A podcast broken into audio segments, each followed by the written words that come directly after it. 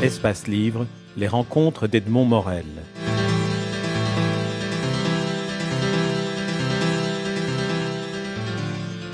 Gisèle Halimi, vous publiez aux éditions Plomb un récit autobiographique, Ne vous résignez jamais.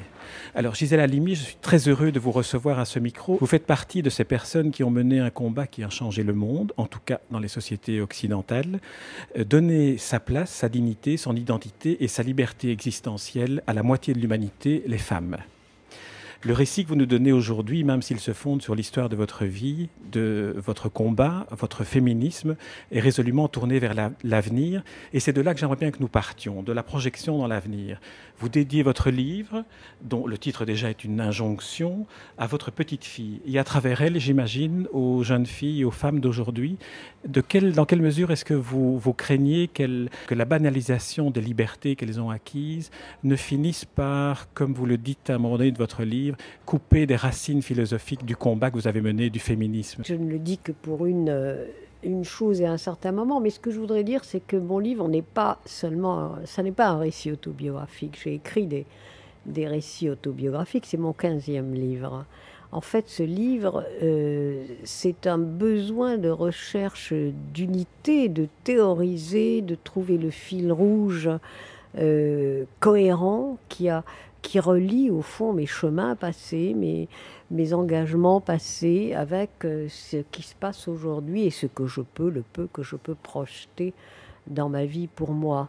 Donc c'est une volonté de théoriser ce que je n'avais jamais fait jusqu'à présent.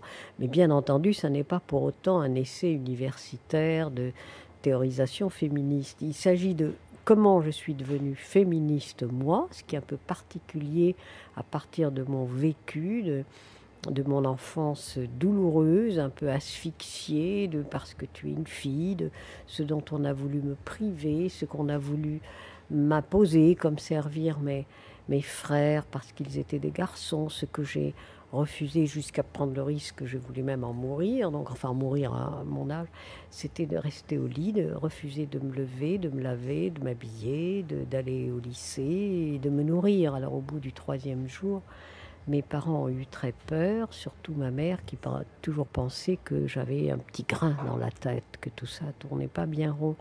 Donc euh, ce que, ce que j'ai voulu faire dans ce livre, c'est pas tellement, c'est ni euh, exemplaire, c'était un récit qui liait, en fait c'est ça qui me manquait, c'est la liaison euh, un peu théorique, mais à partir d'un vécu de mon féminisme aux luttes collectives d'aujourd'hui et, je ne peux pas dire de demain, mais en tout cas d'aujourd'hui. Le combat que vous avez mené est, né d'une révolte de, jeunesse. C'était vraiment un, moment de révolte euh, vitale. Un moment de révolte sauvage, radicale parce que, bon, d'abord, on m'avait abreuvé du récit que ma naissance avait été une malédiction, parce que j'étais une fille, un malheur. Pendant trois semaines, me disait mon père, j'ai caché ta naissance. Quand on me disait, mais est-ce que Fritna, c'est ma mère, Fritna, est-ce qu'elle a accouché? Je disais non, pas encore, parce qu'en fait, il ne se faisait pas ce malheur d'avoir une fille. J'étais pourtant pas la première, j'avais eu un frère avant moi. Donc, mais il ne se faisait pas ça. Et à partir de là, ma mère avait décidé que j'avais un destin tout fait. Elle me disait, ma grand-mère a vécu comme ça, ma mère a vécu comme ça, moi aussi, tu vivras comme ça. Vous revenez sur euh, l'image de votre mère de manière euh, récurrente dans, votre livre, notamment lorsque vous évoquez, parmi tous les thèmes que vous évoquez, l'indépendance financière, l'indépendance financière qui, était pour vous une, image donnée par votre mère de cette soumission, à cause notamment à cause de la dépendance financière. L'indépendance économique me paraît être, si vous voulez, le deuxième socle de la libération des femmes. Le premier étant s'appartenir le droit de se choisir son corps, choisir ses maternités.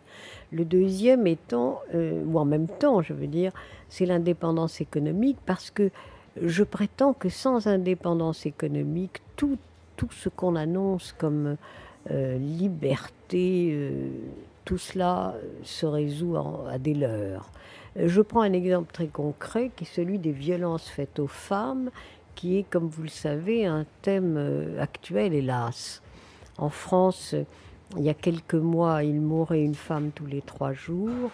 Aujourd'hui, il meurt une femme tous les deux jours. Les violences euh, conjugales ont augmenté de 30% en quelques mois, en quelques années, pardon, mais elles ont augmenté tout de même. Donc euh, il y a un vrai problème et on a raison de s'en préoccuper. Mais si on s'en préoccupe simplement par le compassionnel, hein, c'est-à-dire euh, accueillir la femme battue, les enfants, il faut le faire si on s'en préoccupe seulement par le compassionnel, je disais, euh, ce qu'il faut faire, mais on n'a rien fait. On a simplement secouru quelqu'un pendant quelque temps. On l'a pas tiré d'affaire. Parce que qu'est-ce qui se passe quand une femme qui n'a pas la moindre ressource, qui vit euh, au foyer de son compagnon cogneur, bon, un soir elle n'en peut plus, elle s'en va, elle prend les enfants. Alors heureusement, il y a un centre pour l'accueillir. On essaie de, de la remettre un peu d'aplomb. Et puis, puis 8-10 jours, 15 jours après, le, mari cogneur ou le, compagnon cogneur revient et dit Bon, euh, faut que tu reviennes, pardon, c'est parce que je t'aimais trop, etc. On connaît cette littérature. Quelle est l'alternative pour les femmes? Ces femmes-là, elle n'en a pas. En plus, elle se culpabilise et quelquefois elle s'en sert comme alibi d'ailleurs avec le sort des enfants. Elle ne peut pas les faire vivre, elle ne peut plus les envoyer à l'école, donc elle rentre. Et ça recommence. Donc on n'a rien fait. On a secouru ponctuellement quelqu'un à un moment donné, mais on l'a pas tiré d'affaire. En revanche, une femme qui a un emploi, mais je dis même modeste, hein, je ne pense pas aux grandes fortunes, employée, secrétaire, euh, standardiste, même ouvrière, qui a donc une toute petite indépendance économique, mais une indépendance économique. Quand, quand le drame a lieu Eh bien, d'abord, la première chose qu'il faut dire, c'est que le travail, quel que soit, quel qu'il soit, socialise. Vous n'êtes plus seul. Dans le travail, vous avez des, camarades, des amis, euh, des relations, des complices, des ennemis. Enfin, le travail socialise. Bon, donc déjà, on sait qu'on n'est pas seul. On peut téléphoner, on peut se réfugier chez là. Mais même si, en dehors de ça, si on ne veut pas peser sur les uns et les autres. Si on veut d'abord s'en aller librement, ben on sait qu'avec une petite carte de crédit, pour petite qu'elle soit, pour petit que soit le crédit, on peut s'en aller, se loger avec les enfants, et on sait que le lendemain, les enfants vont être nourris, vont être propres, vont aller à l'école, et ça vous donne du temps, ça vous donne le temps de voir véritablement en toute liberté l'alternative. Vous pouvez retourner peut-être, mais c'est autre chose. Vous l'aurez fait en, toute connaissance de cause. Mais si vous ne voulez pas retourner, si vous avez besoin plus de temps que la réflexion, parce que l'aide n'est pas indéfinie, celle qu'on vous on apporte aux femmes démunies. Tandis que là, quand vous, vous avez une petite indépendance économique, vous pouvez tenir le coup, le temps de la réflexion, le temps, je dirais, de se refaire, d'avoir une espèce de, de lucidité qui permet, et en plus on est un petit peu déchargé du point de vue du poids que fait, que fait peser sur vous euh, le sort des enfants. On n'est pas culpabilisé, ils ne manqueront de rien. Donc voilà toute la différence. Je pense que, pour donner, je prends cet exemple, si on veut mener une lutte contre les, les violences faites aux femmes, il faut mener cette lutte en, en jumelant avec la formation, le travail, la nécessité d'une indépendance économique.